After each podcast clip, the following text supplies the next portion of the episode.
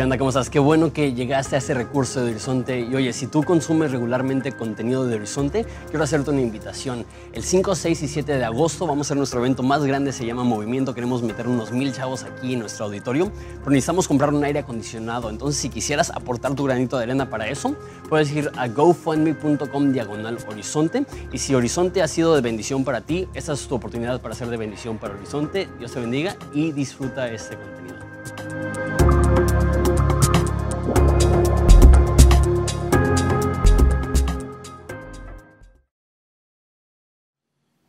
Muy bien, si me pueden acompañar en sus Biblias a Romanos capítulo 2, versículo 17, continuamos en nuestra serie. Lo que vamos a hacer es que voy a orar en lo que encuentras el, pasaje y después lo estudiamos. Padre, te damos tantas gracias por esa oportunidad una vez más de venir delante de tu palabra y ser retados y ser inspirados y en esa ocasión eh, darnos cuenta que no se trata de nosotros, que jamás se ha tratado de nosotros, que se trata de ti y, y, que en nuestras fuerzas nada podemos.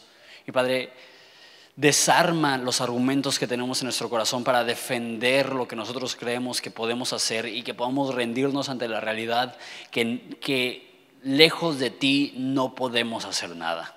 Esa es una realidad que a veces nos cuesta entender, pero una vez que, que, esa realidad se arraiga en nuestros corazones, nos cambia y eso es lo que te estamos pidiendo. Cambia nuestros corazones a través de tu palabra. En el nombre de Jesús.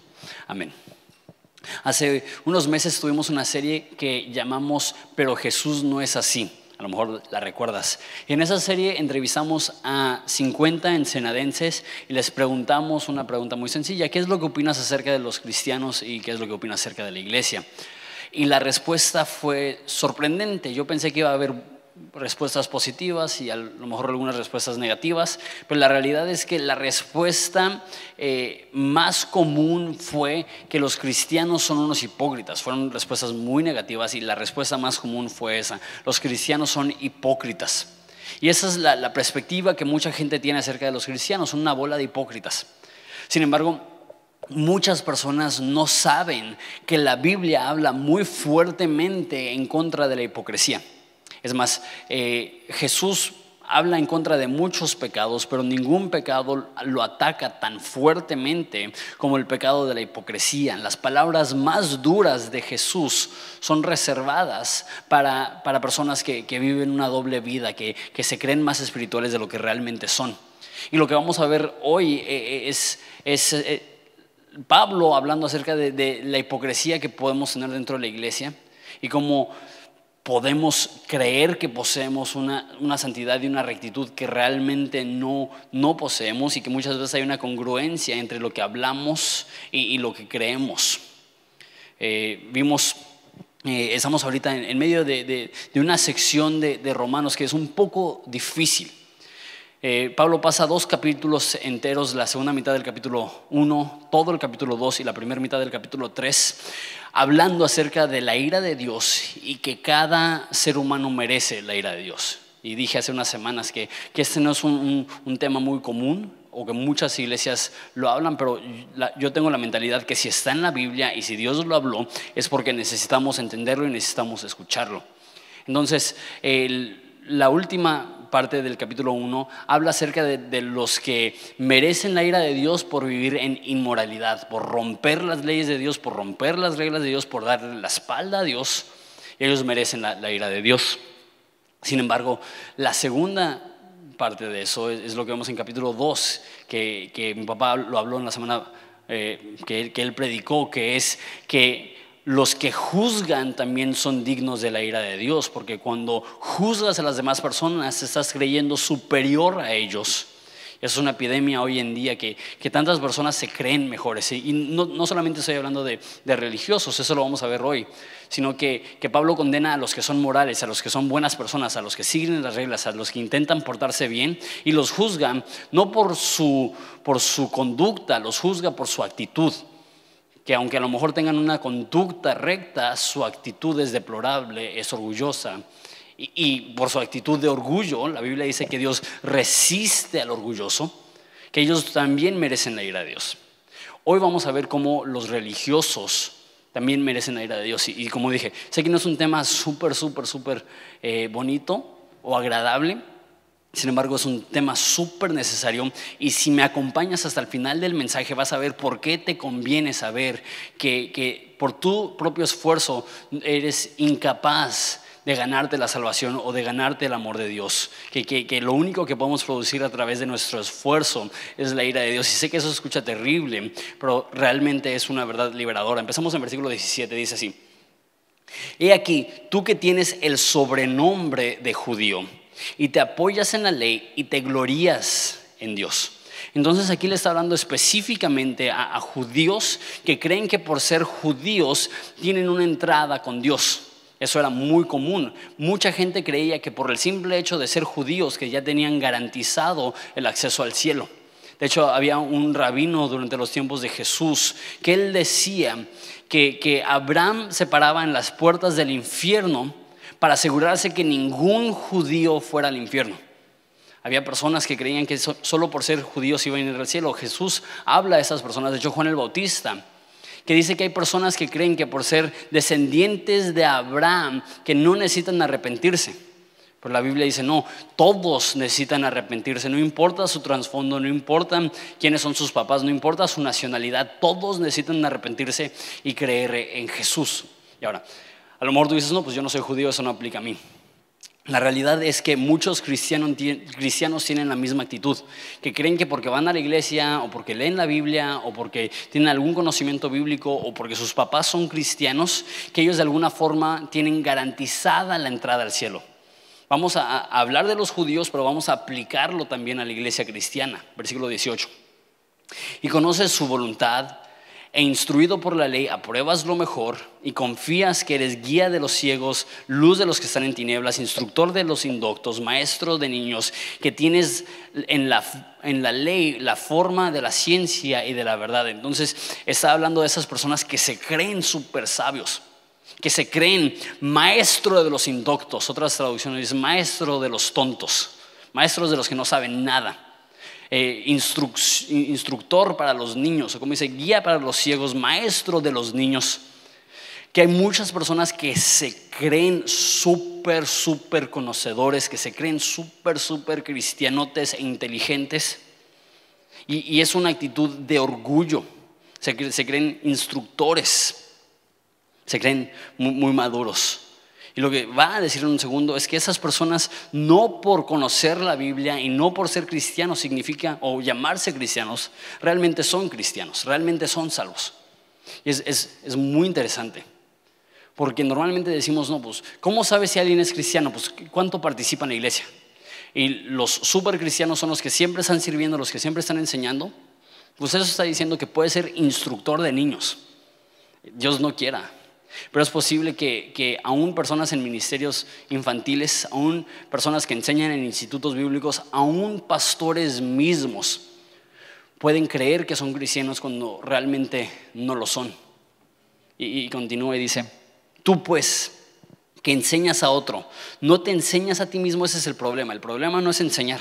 El problema es que tú que enseñas a otro, no te enseñas a ti mismo. Tú que predicas que no se ha de hurtar ¿hurtas? Tú que dices que no se ha de adulterar, ¿adulteras? Tú que abominas ídolos, cometes sacrilegio. Entonces, aquí está hablando de, de aquellas personas que se creen súper cristianotres y súper inteligentes y, y, que pasan todo su tiempo diciéndole a las demás personas cómo deben de vivir y qué es lo que deben de hacer. Y tú no puedes hacer esto, y tú no puedes hacer esto, y tú no puedes hacer esto. Y creen que porque conocen mucho de la Biblia, que están bien con Dios puedes conocer mucho de la Biblia y, y, aún así no ser cristiano. Tengo un amigo que cuando vivía en Inglaterra, su hobby, su pasatiempo, su pasión era debatir religión. Entonces, él dedicaba todo su tiempo a estudiar teología, ya sea teología cristiana, teología musulmana o teología de alguna otra religión.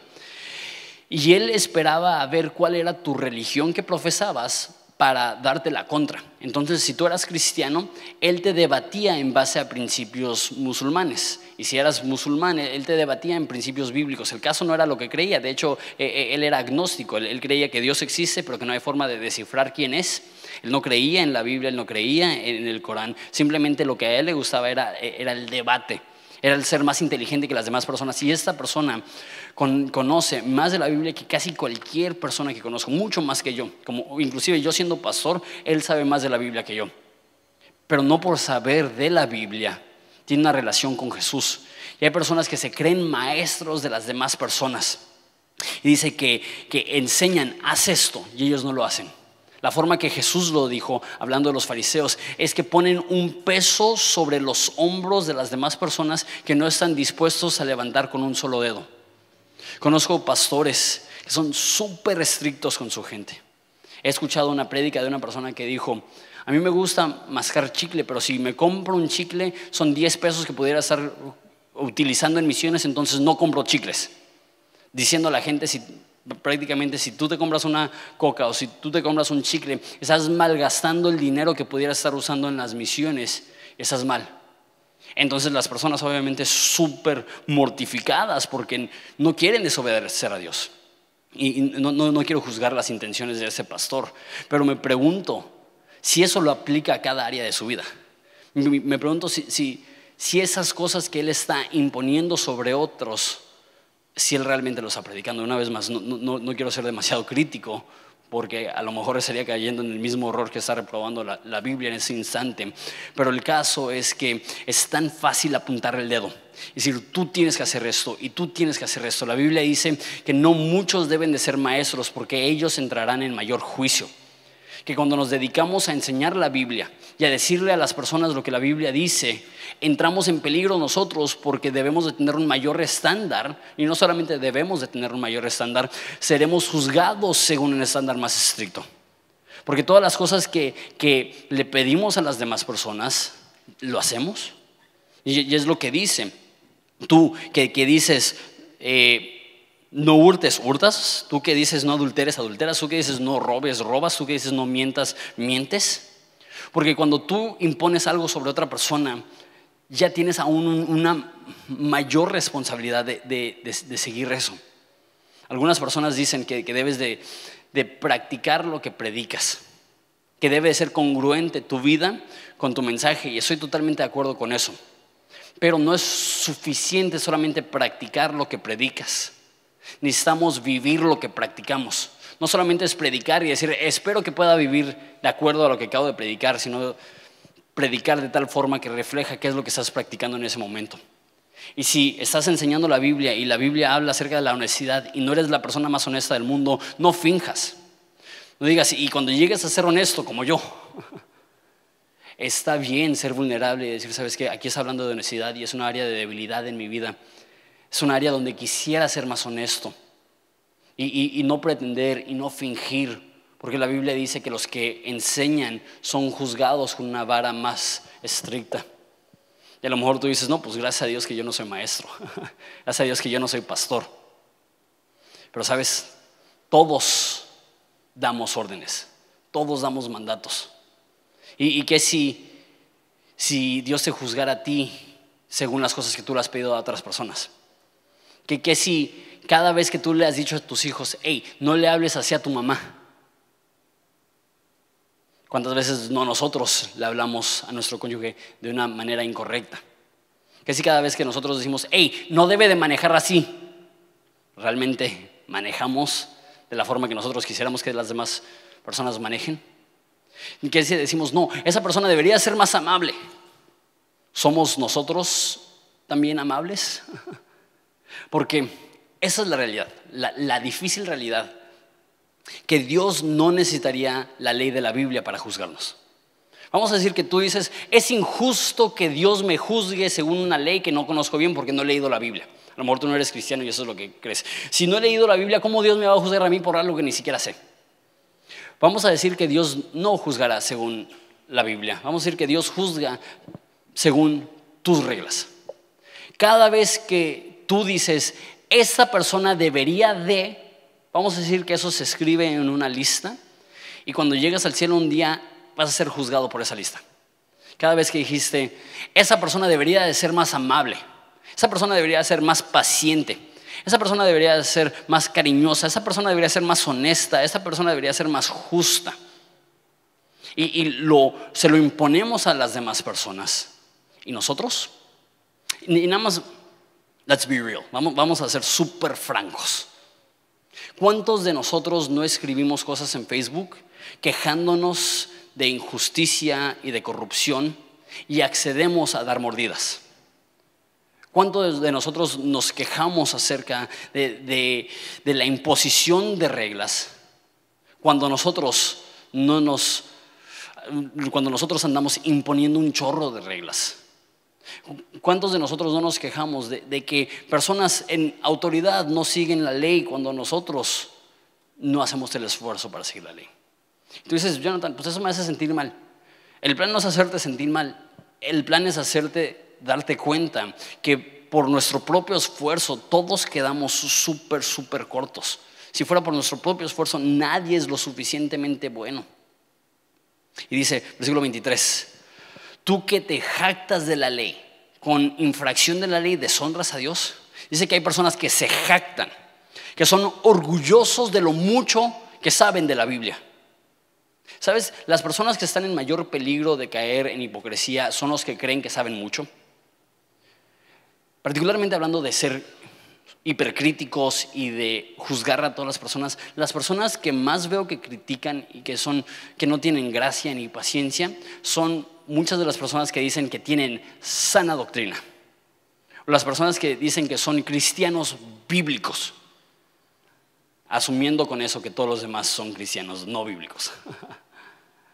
Y, son, y, yo soy totalmente a favor de la sana doctrina y yo soy totalmente a favor de, de, ser bíblicos, pero muchas veces cuando te llamas eso, yo soy sano, yo soy bíblico, lo que estás diciendo, yo me jacto en todo lo que sea acerca de la Biblia, todo lo que sea acerca de teología, todo lo que sea acerca de doctrina. ¿Sabes lo que dice la Biblia?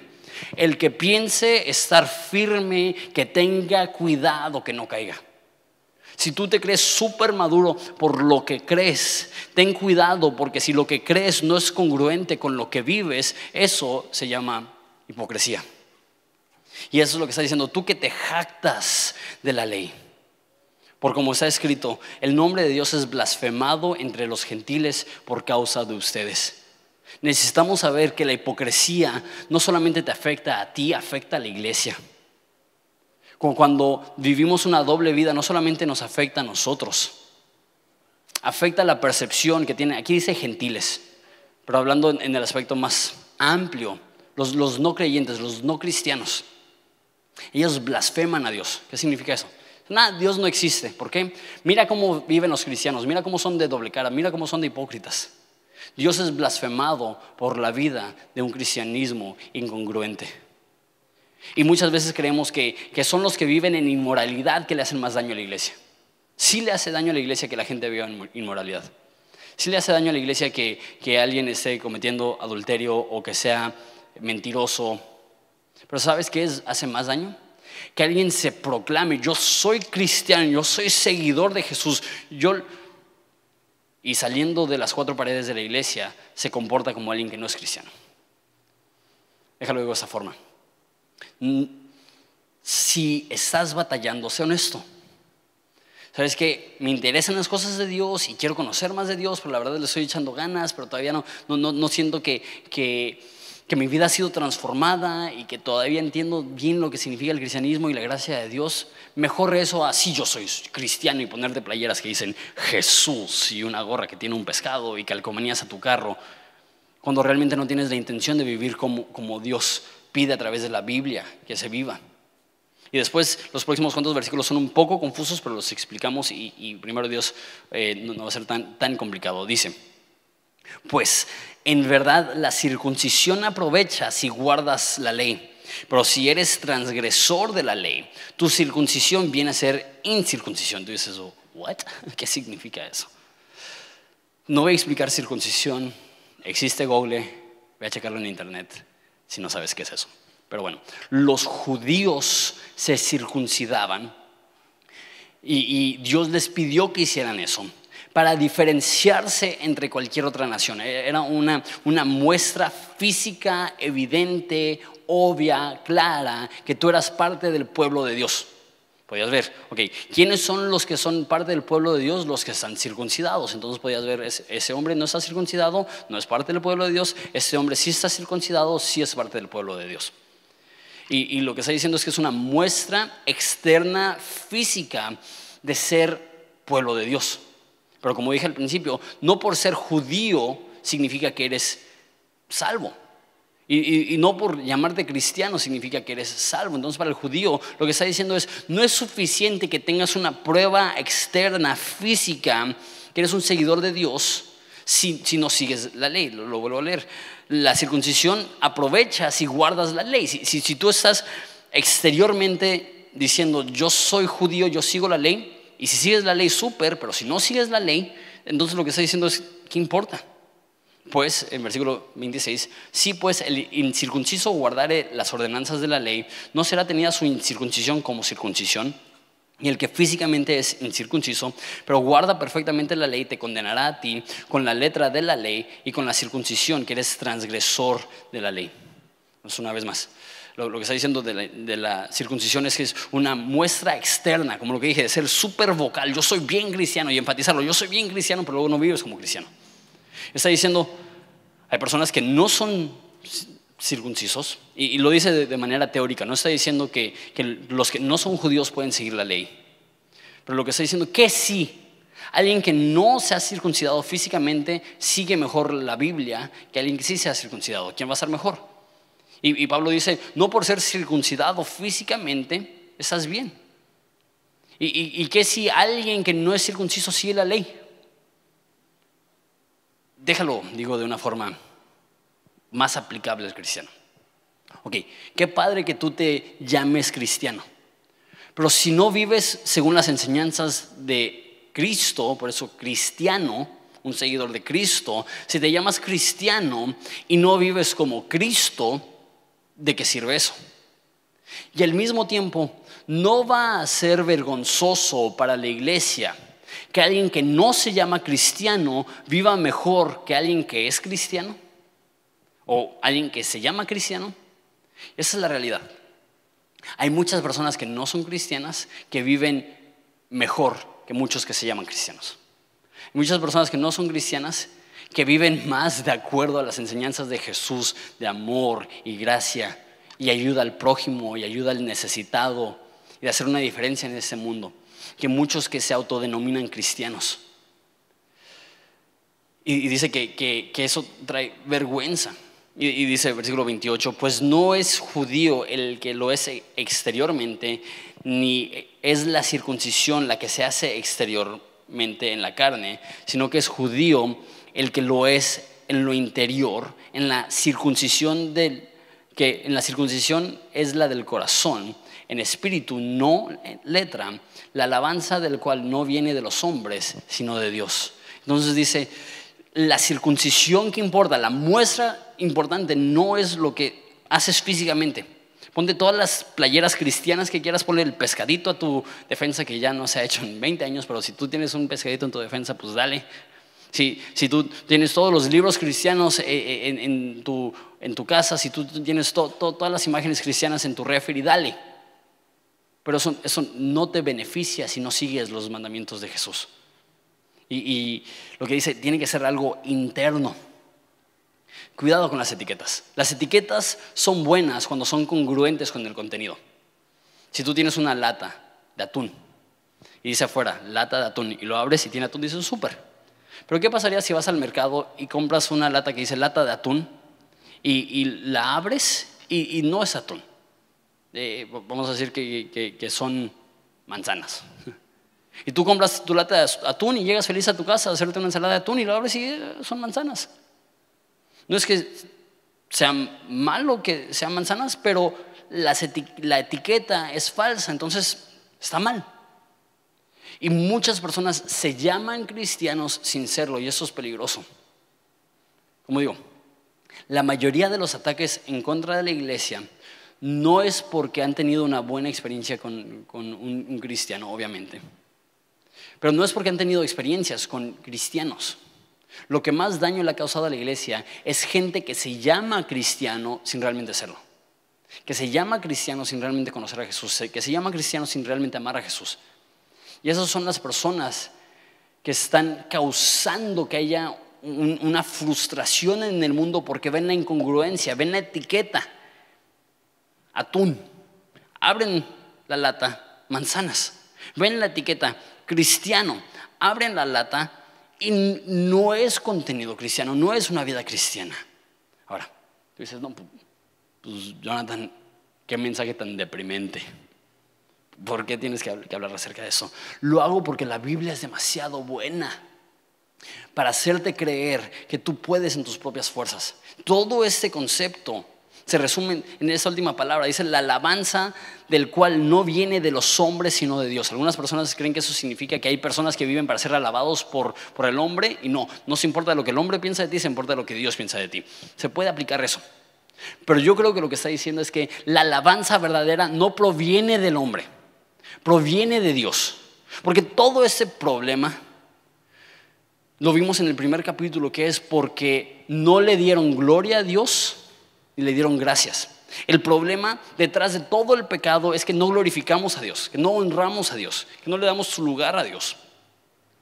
Y, y, lo que dice aquí es que para alabar a Dios no puede surgir, no puede nacer de nuestro propio esfuerzo, nuestro propio corazón. Dice en el Evangelio de Juan que los que han nacido de nuevo, los cristianos, no nacen de voluntad del hombre, sino de voluntad de Dios. La Biblia dice que, Dios pone en nosotros tanto el querer como el hacer por su buena voluntad. O sea, en nosotros no existe la capacidad de ser cristianos genuinos. En nuestro propio esfuerzo no existe la capacidad de agradar a Dios. Y a lo mejor tú dices, pues qué mala onda. Yo digo, qué buena onda, porque eso te quita el peso de encima de tener que tener un récord perfecto, un desempeño perfecto para que Dios esté se agrade contigo. No necesitas ser perfecto. Es más, nadie es perfecto. Ese es el problema, eso es lo que está diciendo. Todos cerramos, todos fallamos, todos nos separamos. Y si crees que este mensaje es difícil, espérate el próximo domingo donde ahí ya va a decir, toda la humanidad está condenada, toda la humanidad está perdida, toda la humanidad necesita a Dios. Como te digo, nos frustra poquito porque queremos confiar en nuestra propia fuerza, en nuestra propia habilidad, pero es un peso que se te quita encima cuando te das cuenta que no depende de tus obras, depende de la obra de Jesús a nuestro favor. No depende de tu esfuerzo, depende de la gracia de Dios, no depende de tu desempeño. Depende del perdón de Dios obrando en ti, transformándote. El, cambio que experimenta el cristiano no es un cambio que se consigue a través de la fuerza de la voluntad. Nadie puede cambiar diciendo, quiero ser mejor, quiero ser mejor, quiero ser mejor. No es suficiente. El cambio no se hace de adentro, más bien no se hace de afuera hacia adentro. El cambio no se hace de tu mente a tu corazón. Tu mente no le puede decir a tu corazón, sé limpio, sé diferente. Dicen Proverbios, ¿quién ha limpiado su corazón? ¿Quién ha dicho, yo me he limpiado? Nadie se puede autolimpiar, nadie se puede autoperdonar. Por eso es tan necesario este mensaje del Evangelio, que no se trata de tu esfuerzo, que Dios te perdona totalmente sin relacionarlo a tu desempeño. No importa si fuiste bueno o malo, no importa si fuiste religioso o no religioso, no importa si toda tu vida intentaste hacer cosas buenas o si toda tu vida te valió y hiciste cosas malas, el plano es parejo enfrente de la cruz, todos estamos en plano parejo delante de la cruz, todos necesitamos la misericordia de Jesús del mismo modo como dije, no se trata de tu esfuerzo, se trata de su gracia, no se trata de tus obras, se trata de su obra en la cruz del Calvario hace dos mil años, en aquel madero sangriento donde Él tomó tu castigo. Y, termino con esto. Lo, lo que nos demuestra Romanos es que no importa si erras por un centímetro o por un kilómetro, todos necesitamos la gracia. Y es como si Dios dijera, para ser salvo necesitas nadar de Baja California a China. Y, el capítulo 1 que habla de inmoral dice, ah, y ni le echa ganas y a los primeros 50 metros se ahoga, porque le valió.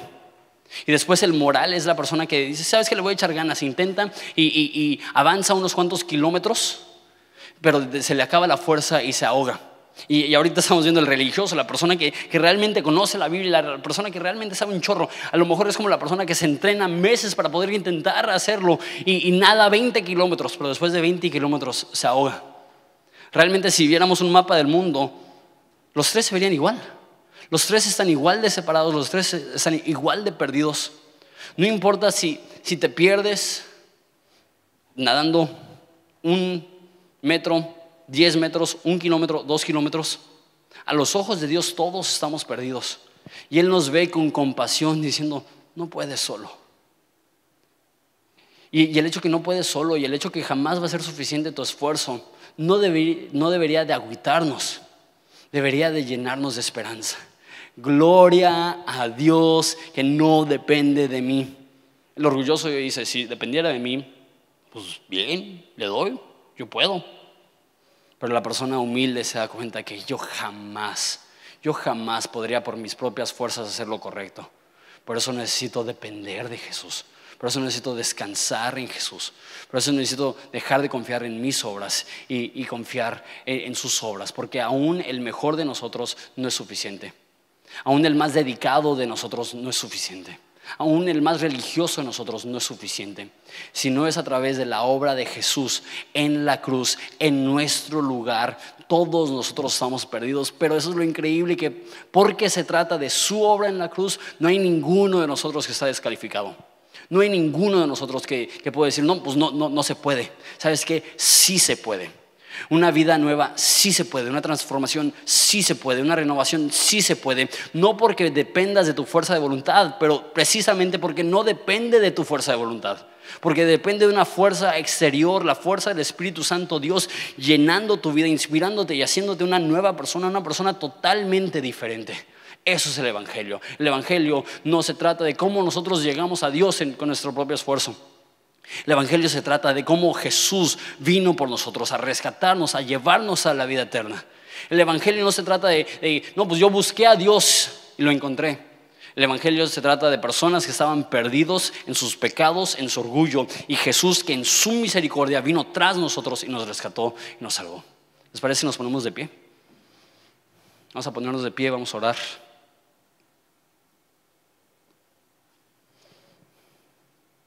No sé tú. Necesitamos ser recordados esto. Necesitamos recordar que, que solos no podemos. Porque es tan fácil desarrollar una actitud de superioridad que creemos que de alguna forma hemos alcanzado. Pablo mismo dijo, no es que ya haya alcanzado o que ya sea perfecto, pero una cosa hago olvidando todo lo que atrás. Prosigo a la meta del supremo llamamiento en Jesús y busco agarrarme de aquel que me agarró a mí. Se nos olvida que ninguno de nosotros nos hemos ganado nuestra salvación no hemos mantenido nuestra salvación. Todo ha sido un regalo de la gracia de Jesús, que así como se ofreció gratuitamente a nosotros, así se ha ofrecido gratuitamente a cualquier persona que está dispuesto a confiar en Jesús, a ser transformado por Jesús. Oremos, Padre, te doy tantas gracias por ese mensaje que de un lado nos abre los ojos de una forma un poco abrupta es un poco difícil ser recordados que, realmente no la armamos, que realmente no somos suficientes. Pero al mismo tiempo esa verdad libera nuestro corazón y nos llena de gozo y esperanza porque sabemos nadie es suficiente. Y para estas cosas, ¿quién es suficiente? Dice, dice Pablo, nadie. Por eso podemos confiar en una fuente inagotable de transformación, perdón y esperanza que se llama una relación con Jesús. Padre, te pido que cualquier persona que está aquí, que hoy mismo pueda experimentar esa transformación, ese perdón, esa vida nueva que, solamente tú puedes dar. Padre, te damos tantas gracias por este libro que, nos nutre espiritualmente, que es comida en nuestra alma, que, sacia nuestra sed de conocerte. Te doy gracias por esta iglesia. Sigue siendo una obra en medio de nosotros. Te agradecemos. Es en el nombre de tu Hijo precioso que pedimos esto. Amén.